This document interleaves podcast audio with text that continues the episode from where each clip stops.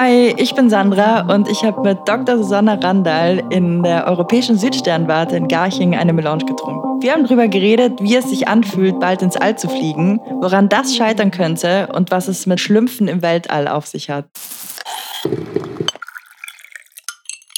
Hallo liebe Susanna, herzlich willkommen bei Melange Talk. Magst du dich unseren Hörerinnen einmal kurz vorstellen? Ja, hallo, ich bin Susanna Randall, ich bin Astrophysikerin und angehende Astronautin. Was machst du denn so als Astrophysikerin und woran forschst du?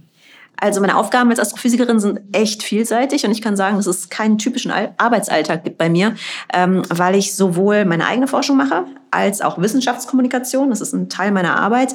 Und auch ähm, für das ALMA-Teleskop arbeite. Also den Großteil meiner Arbeitszeit hier bei der ESO verbringe ich tatsächlich damit, unsere Userinnen und User zu unterstützen, dabei, dass sie eben die besten Daten von ALMA bekommen, die sie können. Also kurz mhm. zur Info, ALMA ist das größte Teleskop im Millimeter- und Submillimeter Wellenlängenbereich der Welt. Und wir betreuen eben Nutzer, also es sind dann Astronomen, Astronomen aus ganz Europa und schauen, dass die eben qualitativ hochwertige Daten bekommen. Da gehört dann ganz viel äh, Software dazu, äh, Entwicklung, äh, mit Menschen reden, denen helfen, Daten reduzieren und so weiter. Wo ist denn das ALMA-Teleskop? Das ALMA-Teleskop steht an einem ganz besonderen Ort, und zwar auf der Chachnantor-Hochebene auf 5200 Metern in der chilenischen Atacama-Wüste, also im Norden ja. Chiles. Und das ist einer der trockensten Orte der Welt und es ist wirklich magisch. Also ich war natürlich auch selber schon öfters da und es ist wie wenn man auf einem, ja, ich würde sagen, nicht ganz der Mond, eher der Mars, also dass so auf einem anderen Planeten steht, weil es halt auch so trocken ist. Ähm, man kriegt auch nicht so wahnsinnig viel Luft auf 5200 Metern, das heißt, man fühlt sich dann auch ein bisschen schon wie im Weltall. Ein ganz besonderer Ort. Du hast dich ja im Laufe deiner Karriere auch sehr viel mit Sternen beschäftigt, um genau zu sein, mit pulsierenden blauen Unterzwergsternen. Magst du uns da mal vielleicht kurz einführen, kurz und knackig, was sind das für Sterne? Also ich nenne die immer Weltraumschlümpfe. den, den Begriff hat tatsächlich eine Freundin von mir äh, sich ausgedacht, weil die immer gesagt hat, du erzählst immer von deinen komischen, pulsierenden blauen Zwergen. Also für mich das, klingt das wie Weltraumschlümpfe. und nein, es sind natürlich ähm, Sterne, die leben auch nicht, ähm, aber die sind eben klein. Das heißt, sie sind sehr viel kleiner als unsere Sonne zum Beispiel. Deswegen heißen sie eben Unterzwerge und nicht Zwerge. Unsere Sonne ist ein Zwergstern. Dann sind sie blau und das heißt in der Astrophysik, dass sie sehr, sehr heiß sind. Also es ist umgekehrt wie beim Wasserhahn. Je blauer etwas ist in der Astrophysik, Physik, desto heißer ist es. Und die pulsieren. Also das heißt einfach, dass die Temperaturschwankungen haben und mal heller und mal dunkler erscheinen. Und das Spannende an diesen Pulsationen, wie wir die nennen, ist, dass man aus diesen unterschiedlichen Helligkeitsschwankungen, also die haben viele sogenannte Modi, also die pulsieren nicht nur, werden nicht nur heller und dunkler, sondern es ist relativ unregelmäßig.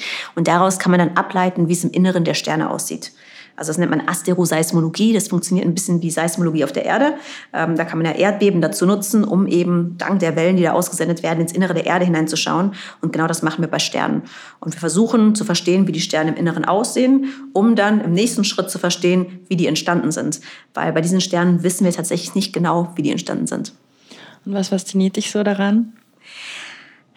Also ich glaube tatsächlich, dass ich fast jedes Forschungsgebiet hätte machen können. Am Ende ist es ja immer so, es gibt so viele interessante Sachen und es ist eben das, worauf man sich spezialisiert, wo man sich dann auch darauf einschießt, ähm, was einen dann am meisten interessiert. Was mich fasziniert an diesen Sternen ist, dass wir wirklich Physik machen können. Also das heißt, wir haben wirklich Daten, die von der Qualität gut genug sind, um wirklich detaillierte Modelle zu machen und die damit abzugleichen. Ähm, es gibt ja auch, gerade wenn man jetzt bei über ähm, sehr weit entfernte Galaxien spricht, kriegt man manchmal irgendeinen so verschwommenen Fleck. Äh, man kriegt zwei, drei Photonen so ungefähr und dann muss man daraus sehr, sehr viel ableiten. Und bei diesen Sternen fasziniert mich eben, dass wir wirklich in Echtzeit sehen können, wie die pulsieren, wie die sich verändern. Also so eine Pulsation dauert ein, zwei Minuten. Das können wir halt wirklich in Echtzeit. Ich sitze am Teleskop und ich sehe, wie das Ding sich bewegt. Das ist schon cool. Und am Weltraum generell?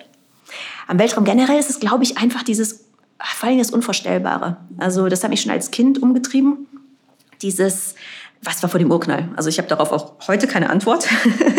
Werden wir auch heute nicht finden. Ähm, aber einfach solche Fragen, was war vor dem Urknall? Wie kann das sein, dass der nächste Stern außer, außer der Sonne jetzt so unvorstellbar weit weg ist, dass wir da niemals hinfliegen können? Also wir bräuchten, äh, glaube ich, mit den jetzigen Raketenantrieben um die 75.000 Jahre, um bis zu Proxima Centauri, also dem nächsten Stern außer der mhm. Sonne, zu uns zu kommen. Und einfach solche Distanzen, sich das vorzustellen, das geht gar nicht in unser Gehirn rein. Und das ist das, was mich fasziniert. Einfach dieses Unvorstellbare, diese Dimensionen. Macht dir das auch irgendwie Angst?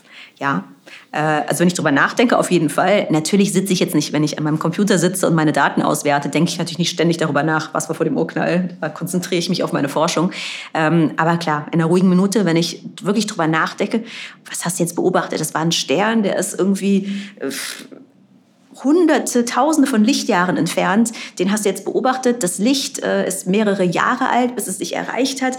Also solche Gedanken, klar, die machen auch Angst, weil, weil wir die einfach nicht verstehen und nicht greifen können. Aber das ist auch die Faszination, oder? Ja, von Anfang an. Also schon als Kind äh, habe ich mir wirklich diese Fragen gestellt. Oder auch, was, was wird mit der Sonne passieren? Ähm, in ja, fünf Milliarden Jahren ungefähr wird ja die Sonne sich aufblähen zum roten Riesen. Die Erde wird vielleicht verschluckt. Da habe ich als Kind gedacht, boah, wie kann das dann sein, dass die, dass die Erde und alles, was ich kenne, dann einfach nicht mehr existiert? Das, das kann doch gar nicht sein. Ähm, ja, also es ist faszinierend, macht aber gleichzeitig auch Angst. Also du wusstest schon als Kind, dass das so ein bisschen dein Weg werden wird. Ja, total. Ja. Und wie hat sich das dann so entwickelt? Warst du in der Schule und immer Mathe, Physik, Brain? Tatsächlich nicht. Ähm, also ich fand immer das Weltall super spannend. Mhm. Mathe, Physik fand ich eher doof, muss ich ganz ehrlich sagen. Also ich war eher so Sprachen, Musik, Kunst, Erdkunde, sowas fand ich mhm. gut. Ähm, aber mir war dann irgendwann als Teenager natürlich klar, okay, wenn ich das jetzt wirklich machen will mit Weltraum, dann muss ich wohl oder übel mich mit der Physik anfreunden. und ich hatte dann auch wirklich einfach Glück. Äh, also ich hatte bis zur 10. Klasse wirklich einen, ich würde sagen, grottenschlechten Physikunterricht. Ähm, fand das auch einfach alles doof und öde und langweilig und es war eh uncool und nur was für die Typen mit dem karierten Hemd, äh, mit denen man ja nicht assoziiert werden wollte. Ich zumindest nicht als 14-, 15-Jährige. Ähm, und ich hatte dann das Glück, dass ich wirklich in der 11. Klasse ähm, Physik nicht abwählen konnte, weil ich in Bio und Chemie noch schlechter war. Und man musste eine Naturwissenschaft behalten. und da hatte ich dann einen echt coolen Physiklehrer, also einen ganz jungen, der kam gerade aus dem Referendariat. Und der hat das einfach diesen Unterricht so spannend gestaltet und uns vor allen Dingen auch gezeigt, wie die Physik mit unserem täglichen Leben zusammenhängt oder wie sie unseren Alltag bestimmt, zu ja, fast 100 Prozent. Ähm, und da habe ich gedacht, ah, okay, so so uninteressant ist das gar nicht mit der Physik. Ja, mal schauen, vielleicht ist es ja doch was. Vielleicht kann ich ja dann doch Astrophysik studieren. Und so ist es dann gekommen. Also du bist auch der Meinung, dass es sehr wichtig ist, was für einen Unterricht man schon in so frühen Jahren hat, um ähm, junge Menschen oder vor allem auch Frauen für äh, MINT-Fächer zu motivieren. Also es ist Wahnsinn, glaube ich, was für eine Verantwortung auf den Lehrerinnen und Lehrern lastet. Also mhm. ich muss auch sagen, ich, ich finde, es gibt wenige sehr gute Lehrer, weil das natürlich auch ein wahnsinniger Einsatz ist und wahnsinnig viel Energie und Kraft erfordert. Also ich habe selber auch Freunde, die Lehrer sind äh, und ich merke auch bei denen, klar, die kommen auch in ihre Grenzen, aber einen wirklich guten Unterricht zu machen, Tag ein, Tag aus, ist unglaublich schwierig, aber auf der anderen Seite auch fundamental, glaube ich, für unsere Gesellschaft. Du bist ja selber auch in der Wissenschaftskommunikation tätig, zum Beispiel bei Terra X. Ähm, was ist deine Motivation, komplexe Inhalte leicht zu vermitteln? Also diese Wissenschaftskommunikation hat mir eigentlich immer schon Spaß gemacht, muss ich sagen. Also ich habe auch, bevor ähm, ich jetzt auch bei Terra X und so weiter angefangen habe, schon ab und zu Vorträge gehalten, also öffentliche Vorträge. Was mich persönlich daran motiviert, ist die Astrophysik und das Ganze nochmal mit anderen Augen zu sehen. Ähm, ich war sehr lange, also fast dann nur in der Forschung. Inzwischen bin ich ein bisschen breiter aufgestellt. Mhm. Ähm, und da ist es teilweise so, dass man denkt, oh Gott, und jetzt muss ich dieses Paper fertig schreiben und habe ich diesen Parameter und äh, das Programm funktioniert nicht. Und man vergisst, wie cool das eigentlich ist, woran man forscht, weil man eben so in diesen Details gefangen ist. Und ich habe das dann öfter gehabt, dass ich dann mal an der Sternwarte ähm, einen Vortrag gehalten habe und die Leute dann alle gekommen sind und gesagt haben, boah, ihr beschäftigt euch mit den ganz großen Fragen des Universums, oh super. Und habe ich gedacht, boah, wenn du wüsstest, was ich heute für einen Tag hatte von meinem Computer, würdest du das vielleicht nicht sagen. Ja. Ähm, aber das hat mich dann immer wieder so zurückgeholt in diese Faszination, also dass ich auch selber diese Faszination wieder mhm. gespürt habe. Und das ist es, was es für mich persönlich, glaube ich, sehr lohnenswert macht. Aber auf der anderen Seite finde ich es auch sehr, sehr wichtig, dass eben ja, die Allgemeinheit oder auch Leute, die das eben jetzt nicht studiert haben, ähm, dass die einen Zugang zur Wissenschaft bekommen. Ob das jetzt Astrophysik ist oder Biologie, das haben wir jetzt auch in der Corona-Zeit sehr gesehen, ähm, wie wichtig es eben ist, dass sich Menschen, auch wenn sie nicht von, von Haus aus oder vom, vom Beruf her Wissenschaftler oder Wissenschaftlerin sind, dass sie sich trotzdem damit auseinandersetzen. Also das sind diese beiden Aspekte. Ja. Du hast es ja auch schon ein paar Mal erwähnt, dass du viel im Ausland unterwegs bist und die Astronomie ist ja schon ein Bereich, der als vorherrschend gilt in puncto internationale Zusammenarbeit. Das hat dich ja auch viel um die Welt gebracht. Ähm, wie sieht denn so dein Werdegang aus und wo hast du schon überall gelebt und geforscht? Also ich muss zugeben, äh, diese Möglichkeit zu reisen war eine einer der Hauptgründe, warum ich dann auch äh, in der Astronomie weitergemacht habe, weil ich gesehen habe, ah, es ist cool, erstmal ist es spannend, was man eben erforschen kann, aber man kommt auch an sehr, sehr coole Orte, weil diese Teleskope ja eben meistens an wirklich außergewöhnlichen Orten stehen. Ähm, also ich habe in London studiert und das war einfach, da war damals der Grund, dass man in Deutschland nicht sofort Astronomie studieren konnte, mhm. sondern man hätte erst im Grundstudium Physik machen müssen. Okay ohne jeglichen Bezug zur Astrophysik äh, und dann eben hätte man sich spezialisieren können. Und ich wollte aber vom ersten Tag an in der Sternwarte sein. Das war eben in London möglich. Wir hatten dann eine Sternwarte mitten in London. Gut. aber wir haben trotzdem, also dafür haben wir erstaunlich gute Daten und Bilder auch gesammelt. Ähm, und das war mir eben wichtig. Ähm, deswegen habe ich eben in London studiert, auch meinen Master gemacht. Und danach bin ich dann, das war wieder einer dieser Zufälle im Leben, nach Montreal. Äh, und zwar hatte ich eben an, bei meiner Masterarbeit schon an diesen pulsierenden blauen Unterzwergsternen geforscht. Mhm und ähm, ich weiß noch ganz genau, ich saß einen Abend, alle meine Kommilitonen waren irgendwie ausgegangen. Ich musste noch an meiner blöden Masterarbeit schreiben und war total frustriert, weil die alle da irgendwie im nächsten Pub waren und Spaß hatten äh, und ich einfach irgendwie nicht vorangekommen bin. Und dann habe ich halt bei meiner Literaturrecherche bin ich immer wieder auf einen Namen gestoßen, Gilles Fontaine. Und da habe ich eben gelesen, okay, der sitzt in Montreal. Und da habe ich gedacht, ach, den schreibst du jetzt einfach mal an. Vielleicht hat er ja Lust äh, auf eine Studentin aus England, so ungefähr. Und ich habe dem dann wirklich einfach eine E-Mail geschrieben, äh, relativ lapidar. Ähm, Hallo, ich bin Susanna, ich arbeite hier und hier ran, ich bin in London und ich bin bald fertig mit meinem Master und ich würde gern promovieren. Und wie sieht's denn aus, so ungefähr? Und dann habe ich wochenlang nichts gehört und ich so, ja, dann Schnapsidee, alles mhm. klar. Äh, und dann kam wirklich tatsächlich die Mail, ja klar, warum nicht? Ich habe noch nie eine Studentin aus England gehabt. Und ich so, okay. Und ich meine, im Nachhinein hat er mir dann natürlich erzählt, ähm, man kennt sich ja in der Community, ah, okay, ähm, dass er natürlich dann Nachfragung angestellt hat und gesagt hat, okay, wie ist denn die, woran arbeitet die und wie ist denn das? Ähm, aber so bin ich dann eben in Montreal gelandet. Also dann habe ich auch gesagt, okay, ich war noch nie, ich war zu dem Zeitpunkt noch nie in den USA oder Kanada gewesen. Ich dachte, warum nicht? Machen wir mal. und war dann eben dreieinhalb Jahre da. Und dann? Genau, danach ähm, war es dann wieder eigentlich ein Zufall, dass ich zurück nach Deutschland gekommen bin. Also mein damaliger Freund, der hatte nämlich eine Stelle in München. Mhm.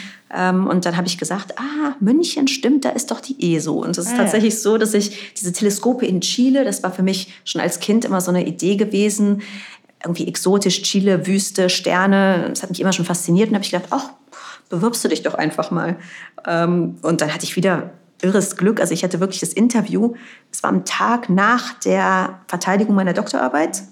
Ähm, hatte ich das Interview und die haben mich dann genommen und dann habe ich gedacht, okay, dann ziehe ich nach München. Und, und seitdem bin ich hier. eben bei der ESO. Genau, also in unterschiedlichen Positionen. Mhm. Ich war erst als Fellow, also als, als Postdoc hier ähm, am VLT, habe dann auch da gearbeitet, äh, also in Chile am Very Large mhm. Telescope und bin aber jetzt seit 2011, glaube ich, ähm, bei ALMA.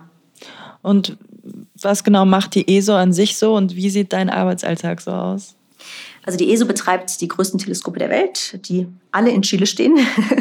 Das ist äh, manchmal ein bisschen verwirrend für Menschen, wenn die nach Garching kommen, weil hier unsere Zentrale ist, in Garching bei München. Aber die Teleskope stehen aus offensichtlichen Gründen, wenn man aus dem Fenster schaut, nicht in Garching, sondern in Chile, weil dort eben der Sternenhimmel sehr viel schöner ist. Ähm, also wir haben das Lassier-Observatorium, das ist das älteste, denn das Very Large Telescope. Die sind ähm, ja, beide im ja, ist alles alle im Norden Chiles und dann eben das ALMA-Teleskop, an dem die ESO als ein, einer von drei Partnern beteiligt ist. Und wir bauen jetzt gerade das ELT, das Extremely Large Telescope. Also mhm. ich sage dann auch immer, wir Astronomen sind wirklich nicht besonders kreativ, wenn es um die Namenfindung geht. Also wir haben das VLT, das ist das Very Large Telescope. Jetzt gibt es eben das ELT, das Extremely Large Telescope. Und das ELT sollte tatsächlich am Anfang OWL heißen, also OWL, das Overwhelmingly Large Telescope. Ah, ja. Aber dann gab es Budgetkürzungen äh, und jetzt ist es eben nur extremely large. Genau, aber es ist trotzdem noch sehr beeindruckend. Also ich war vor ein paar Monaten da auf der Baustelle und das ist irre. Das ist wie im Kolosseum zu stehen. Also es, man ist da wirklich in dieser Riesen, es ist noch keine Kuppel, es ist halt einfach nur dieser Ring. Mhm. Wahnsinn. Wann ist das fertig? Ich, ich, kann, ich kann dazu nicht nicht wirklich was sagen.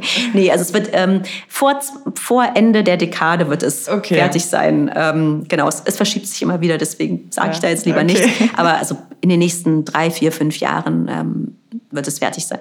Genau. So, jetzt bist du dann nebenberuflich auch noch angehende Astronautin. Wie bist du dazu gekommen und wie lässt sich das vereinbaren mit deinen anderen ganzen Tätigkeiten? Also es war mal wieder ein Zufall. Also ich immer wenn ich auf mein Leben zurückblicke, dann merke ich, dass da sehr viele so Schlüsselmomente waren, mhm. ähm, die aber eher zufällig waren. Also ich habe Mittagspause gehabt und habe einfach auf Spiegel Online gesehen, Astronautin gesucht. Ah. Genau, in der Annonce. Und habe ich gedacht, ach, interessant, schaue ich mir mal genauer an. Und ähm, da stand dann eben, dass sie jemanden suchen, der erstens in den Weltraum fliegt. Da habe ich gedacht, super, wollte ich schon immer. Und zweitens aber eben auch als Rollenbild fungiert mhm. für Mädchen und junge Frauen. Ja. Und das ist auch tatsächlich was, was mir immer schon sehr, sehr wichtig war. Eben, ähm, also Stärkung der Frauen, gerade im MINT-Bereich, ähm, in der Astrophysik, haben wir nicht ganz so ein großes Problem mit der Frauenförderung wie zum Beispiel im Ingenieurswesen. Ähm, aber es gibt immer noch zu wenig Frauen. Das fand ich schon immer, also war mir immer schon ein Anliegen. Da habe ich gedacht, okay, super, dann kann ich beides verbinden. Da bewerbe ich mich jetzt einfach, habe dann halt meine Bewerbung hingeschickt, ganz normal. Und äh, bin nach einem, ja, ein, zwei Jahre dauernden Auswahlprozess, der sich sehr hingezogen hat, dann letztendlich ausgewählt worden. Wie läuft Trainee. so ein Auswahlprozess? Es sind mehrere Stufen. Ähm, der läuft über ja, ein, ein bis zwei Jahre, je nachdem, wie schnell es läuft. Ähm, bei uns wurde der Auswahlprozess genauso gemacht wie auch bei der ESA. Mhm. Also es wurde vom, vom DLR, von der Deutschen Gesellschaft für Luft- und Raumfahrt, geleitet. Ähm, also die erste Stufe ist einfach ein Aussieben. Da wird halt eben einfach auf auf das Anschreiben geschaut, mhm. auf den Lebenslauf und so weiter. Und danach fängt dann die eigentliche Auswahl an. Und da hat man in dem ersten Stadium sind äh, kognitive Tests. Ähm, also da sitzt man den ganzen Tag in so einem Raum vor einem Computer und muss Mathe, Physikaufgaben lösen, Englisch, Konzentrationsübungen, Gedächtnis, äh, also einfach ganz mit dem Joystick irgendwas machen, also ganz viele ja, mhm. kognitive Aufgaben, würde ich sagen. Ähm, die zweite Phase, wenn man da dann durchkommt, ist eher ja, Gruppenarbeit, psychologisch. Also da geht es okay. eher darum, ähm, wie verhält man sich in stressigen Situationen, wie arbeitet man mit Menschen zusammen, wie geht man mit Konflikten um und so weiter. Und ja, die letzte Etappe ist dann medizinischer Test, weil es natürlich bestimmte Kriterien gibt, die es dann ausschließen, dass man in den Weltraum fliegt, aus medizinischer Sicht. Und du wurdest jetzt innerhalb der Initiative die Astronautin ausgewählt. Äh, magst du uns da kurz was dazu erzählen? Was ist das? Ja, gerne. Also die Astronautin ist sozusagen ein Start-up für Raumfahrerinnen, würde ich sagen. Ähm, also wirklich ein Start-up. Wir sind ein ganz, ganz kleines, also wir sind eine Stiftung und ein Unternehmen. Ähm, wir haben zwischen, je nachdem, wie man es zählt, zwischen vier und acht Mitarbeitern. Mhm. Ähm, und das Ziel ist eben, die erste deutsche Frau in den Weltraum zu bringen. Dazu muss man wissen, wir hatten jetzt zwölf, je nachdem wie man es zählt, zwölf oder dreizehn Männer im Weltraum ähm, und eben noch keine einzige Frau. Und Deutschland ist da das absolute Schlusslicht auf der ganzen Welt. Also es ist wirklich, es gibt kein anderes Land, das so viele Menschen im Weltraum hat und noch keine Frau. Mhm. Ähm, also ich glaube, selbst Kasachstan, was ich immer gerne als Beispiel anführe, hatte drei Männer und keine Frau. Und ansonsten hatten alle, die schon mehrere Menschen im Weltraum hatten, eine Frau. Wie viele Männer hatte Deutschland? Ähm, zwölf. Ah ja. Genau. Okay, wow. Genau. also es ist, äh, es ist wirklich, ich finde es relativ blamabel für Deutschland, dass wir eben noch keine Frau im Weltraum hatten. Ähm, und deswegen wurde eben diese Initiative gegründet von Claudia Kessler, äh, einer Raumfahrtingenieurin, weil die gesagt hat, das kann doch nicht sein. Es kann doch nicht sein, dass wir jetzt, damals war es 2016, ähm, dass wir noch immer keine Frau im Weltraum hatten. Und ähm, weil es einfach ein schlechtes Zeichen schickt. Also man hat ja gesehen, gerade bei Alex Gerst, als der im Weltraum war, wie viele Kinder dem nachgeeifert haben, ja. so sein wollten wie er. Und wenn man da eben einfach keine Frau hat in so einer mhm. Position, ist das einfach ja, traurig. Ihr wurde zu zweit ausgewählt und ihr trainiert jetzt beide. Mhm. Wie läuft denn so ein Training ab? Das kommt komplett auf das Training an. Also wir machen das so, ähm, also meine Kollegin Insa Thiele Eich und ich, ähm, wir sind ja beide noch in unseren Jobs drin. Mhm. Das heißt, wir müssen da sehr flexibel sein, auch was das Training angeht. Und ähm, wir machen das dann, also die meisten Trainings machen wir dann eben so blockweise, dass mhm. wir dann wirklich eine Woche uns Zeit nehmen und dann das Training machen. Ähm, in der Corona-Zeit haben wir natürlich ganz viel absagen müssen und dann virtuell gemacht und so weiter, äh, wie wir alle, glaube ich. Ähm, und was jetzt gerade ist, ist, wir haben das Basistraining abgeschlossen. Das heißt, diese großen Blöcke sind jetzt eigentlich durch, sozusagen. Ähm, was ich jetzt gerade aktuell noch mache, ist den Instrumentenflugschein. Mhm. Und das mache ich aber dann lokal hier in der Flugschule in der Nähe von München, wenn es gerade in den Terminkalender reinpasst. Okay. Und was ist in so einem Basistraining enthalten? Also wir hatten erstmal ganz vorstellen? viel Theorie. Genau, das okay. wird immer vergessen, weil die Leute denken, ich springe von einem Survival-Training zum nächsten. Nein, wir müssen auch ganz viel Theorie mhm. lernen. Da kommt dann wieder die Physik und das alles rein. Ähm, aber klar, wir hatten auch praktische Trainings. Da hatten wir also an Simulatoren zum Beispiel Simulator-Trainings, Notfallverfahren. Ähm, dann waren wir in der Höhle, haben ein Höhlentraining gemacht für fünf Tage. Es war oh. sehr spannend, was man da über sich herausfindet. ich habe herausgefunden, dass ich die Dunkelheit nicht besonders mag. Genau. Ähm, dann waren wir in der Zentrifuge, wo man eben Raketen Raketenstart ähm, nachfährt sozusagen mhm. und herausfindet, wie sich das auf den Körper aufwirkt, auswirkt. Äh, wir waren Parabeln fliegen, um die Schwerelosigkeit kennenzulernen und zu erfahren. Dann waren wir tauchen in so einem Raumanzug. Ich überlege gerade. Ähm, haben unterschiedliche Experimente ähm, ja, kennengelernt äh, und trainiert worden auf diesen Experimenten, medizinische Trainings und so weiter. Also es ist immer, immer anders. Wie war das für dich, so dann wirklich in so einem Raumanzug drin zu sein und da mal wirklich so zu merken, so könnte es sich anfühlen? Also der Raumanzug war nicht sonderlich bequem, muss man sagen. Ähm, das war jetzt auch, der war uns eigentlich ein bisschen zu groß. Mhm. Also es war jetzt, war jetzt nicht ganz optimal. Das war eher so ein, ja, ich will nicht sagen beklemmend, aber es war eher so ein einge, eingepackt sein Gefühl. Was mir mehr Spaß gemacht hat, waren die Parabelflüge, also die ja. Schwerelosigkeit. Mhm. Da muss ich sagen, das, das war, glaube ich, das Training, was ich ja, was mir am meisten Spaß gemacht hat, das in dem Raumanzug, ja, ja, macht man halt. Wie entscheidet sich jetzt, wer von euch beiden als Erste fliegt? Das ist noch nicht sicher. Ähm, okay. Also tatsächlich ist es gerade auch das gar nicht die Frage, die uns umtreibt. Mhm. Äh, die Frage, die uns gerade umtreibt, ist, wie bekommen wir das Geld zusammen? Mhm. Ähm, wir sind, wie gesagt, ein Start-up, also wir werden eben nicht staatlich finanziert, noch nicht. Ähm, und so ein Raumflug ist sehr, sehr teuer. Also Pi mal Daumen, 50 Millionen Euro muss man da anvisieren. Mhm. Und jetzt gerade ist wirklich uns, unser Hauptproblem die Finanzierung. Ähm, genau, deswegen ist gerade ist gar nicht die Frage, ob Insa okay. oder ich fliege, mhm. fliegt, sondern ob überhaupt eine von uns fliegt. Also man weiß ja auch nicht wann, weil es wurden ja schon so verschiedene Termine angepeilt, dann kam mhm. Corona und alles verschoben. Gerade weiß man gar nicht mehr wann. Nee. Aber das verschiebt also, sich ja immer die ganze es, Zeit. In der Raumfahrt, ja. ich meine, das JWST war zehn Jahre verspätet, als es dann mhm. gestartet ist. Also deswegen, dass es sich verschiebt, ist, glaube ich, ähm, nicht ungewöhnlich. Was eben gerade schwierig ist, ist einfach die Tatsache, dass wir auf Gelder von außen angewiesen sind ja. und die Lage jetzt gerade nicht so toll ist, ähm, mhm. was die Wirtschaft angeht äh, und gerade auch mit dem Ukraine-Konflikt, was die Raumfahrt generell angeht, weil eben Russland ein Major Player ist und jetzt alles sich ein bisschen im Umbruch befindet und wir halt schauen müssen, wie es weitergeht. Ich habe gehört, dass deine Kollegin Insatile Eich sich am meisten darauf freut, wenn dann sie da mit der Kapsel wieder auf, die, auf der Erde landet. Was ist es bei dir? das ist lustig. nee, also bei mir ist es, glaube ich, dieser erste Blick runter auf die Erde. Ja den man dann wahrscheinlich richtig schön erst von der ISS aus haben wird, aus der, aus der Cupola. Mhm. Und einfach dieses auf unseren Planeten runterzuschauen von oben. Darauf freue ich mich am meisten. Hast du auch Angst irgendwie? Klar. Ja? Also ich gehe auch damit ganz offen um. Ich werde oft gefragt, oh, hast du keine Angst? Ich, natürlich habe ich Angst, es ist gefährlich. Also es mhm. ist gefährlich, in den Weltraum zu fliegen. Ähm, und es ist auch was, was ich mir sehr genau überlegt habe vom Risikonutzen her sozusagen. Ja. Ähm, und das ist eine rationale Entscheidung, dass ich dann sage, okay, natürlich, es gibt ein Risiko, ich gehe das Risiko ganz bewusst ein, weil ich meine, dass es sich lohnt. Aber klar, hat man dann, also ich werde dann trotzdem sicher nicht da sitzen und sagen, ach ja, jetzt fliegen wir mal. fliegen wir mal, ja. ja. ihr werdet ja wahrscheinlich mit, also wenn ihr dann fliegt, mit SpaceX fliegen. Mhm.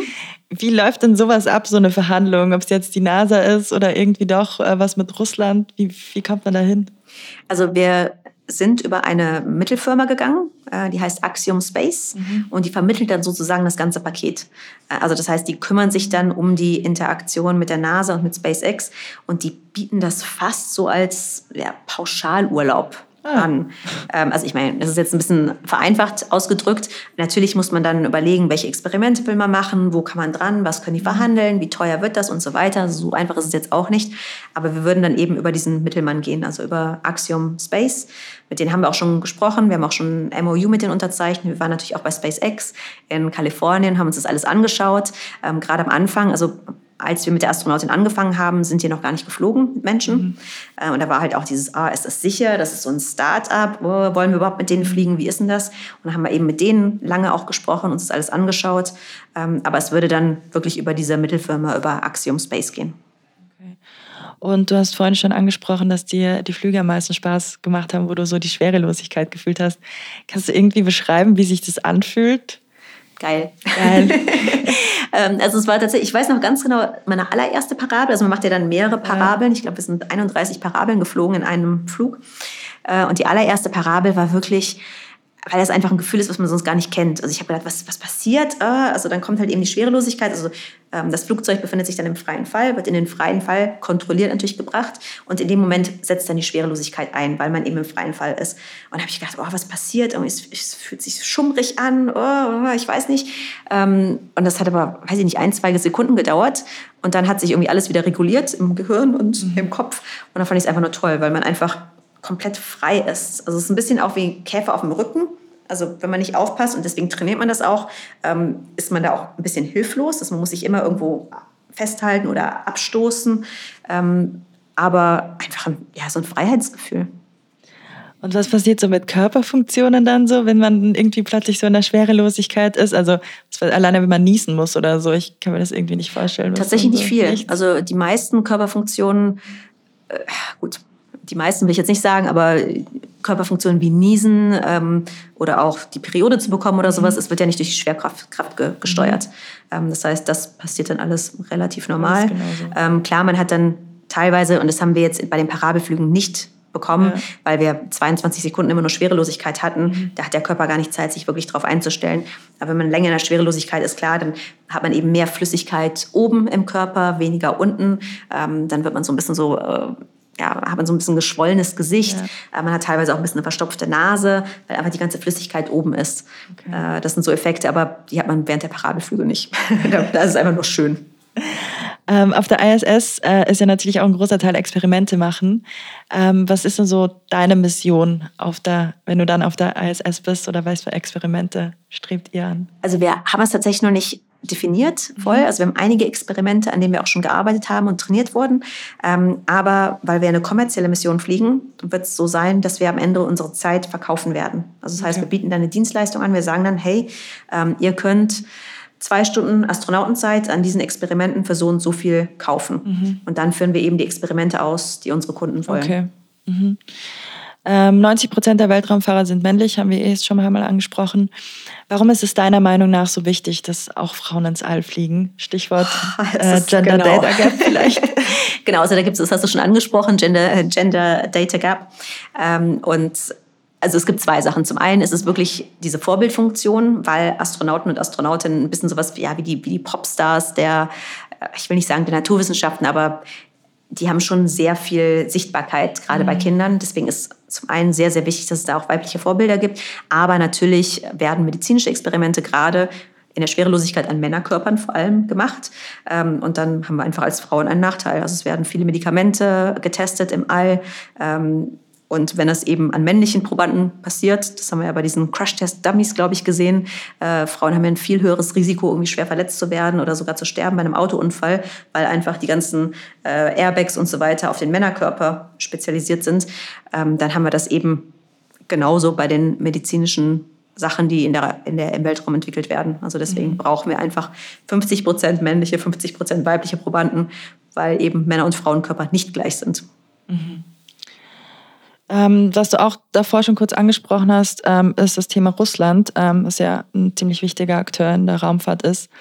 Wie erlebst du denn die internationale Zusammenarbeit hinsichtlich der Raumforschung, ähm, auch mit der ISS seit Ausbruch des Krieges in der Ukraine? Hat sich da was verändert?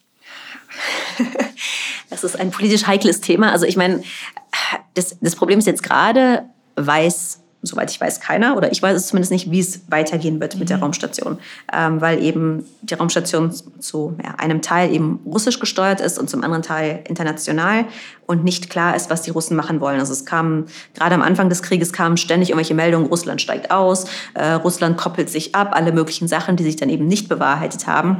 Ähm, deswegen, was jetzt passiert, weiß ich nicht. Auf der ISS selber und zwischen den Menschen, zwischen Astronauten. Ist das Verhältnis nach wie vor gut. Das, mhm. ist der, das ist ja meistens so, es ist auch in der Wissenschaft so. Also ich, ich arbeite auch mit Menschen, äh, die aus Russland stammen, zusammen in der Wissenschaft und da spielt das keine Rolle, aber mhm. auf politischer Ebene natürlich schon. Mhm. Eine kleine Frage noch, die ich davor vergessen habe. Wie mhm. lange dauert denn so ein Flug ins All? ähm, also der Flug selber bis ins All, ähm, im Weltraum selber ist man sehr, sehr schnell, in zehn Minuten mhm. ungefähr. Okay. Äh, genau, dann hat man die Schwerelosigkeit und bis zur ISS dauert es je nachdem, welche Konfiguration da gerade, also wo die ISS gerade ist, im Vergleich zu dem, wo man startet, zwischen, ich glaube, das schnellste waren jetzt sechs Stunden und zwei Tagen. Schaut Genau. man da davor, dass man vielleicht einen Starttermin findet, wo es möglichst günstig steht, alles? Oder? Ja, aber das kann man nicht alles Okay. beeinflussen. Mhm. Also als Astronaut oder Astronautin nimmt man, was man kriegt. Ähm, Ja. Also klar versuchen die natürlich, das nicht Mhm. möglichst ungünstig zu machen, aber das kann man dann nicht beeinflussen.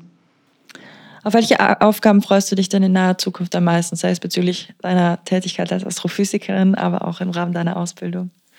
Also ich, freu- ich würde mich sehr freuen, wenn ich diese Instrumentenflugausbildung abgeschlossen habe, weil die mich gerade wirklich an den Rand bringt ähm, dessen, was ich leisten kann. Das ist erstaunlich. Also ich habe einen ganz neuen Respekt für Pilotinnen und Pilotinnen, für Berufspiloten.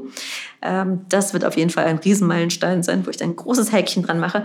Ansonsten freue ich mich einfach auf, was da kommt. Ähm, also es ist zwar schwierig, auf der einen Seite nicht zu wissen, ob ich fliege, wann ich fliege. Das ist halt so eine riesige Unsicherheit immer. Aber auf der anderen Seite kann man dadurch auch offen sein für neue Sachen. Ähm, Also jetzt gerade bekomme ich eben im, im Feld der Wissenschaftskommunikation sehr viele Angebote oder kann da auch sehr, sehr viel machen. Ähm, Finde das eben wahnsinnig spannend ähm, und konzentriere mich jetzt auch gerade darauf. Aber wir bleiben natürlich auch dran an dem Ziel, dass wir die Finanzierung stemmen. Wir sind in Gesprächen mit der Bundesregierung, mit Firmen. Ähm, Das läuft jetzt gerade alles noch sehr, sehr zäh, aber wir hoffen, dass dann die Wirtschaft irgendwann wieder läuft äh, und wir eben diese große Mission finanziert bekommen. Ich drücke dir die Daumen. Alles, alles Gute Dankeschön. und danke für das schöne Gespräch. Gerne.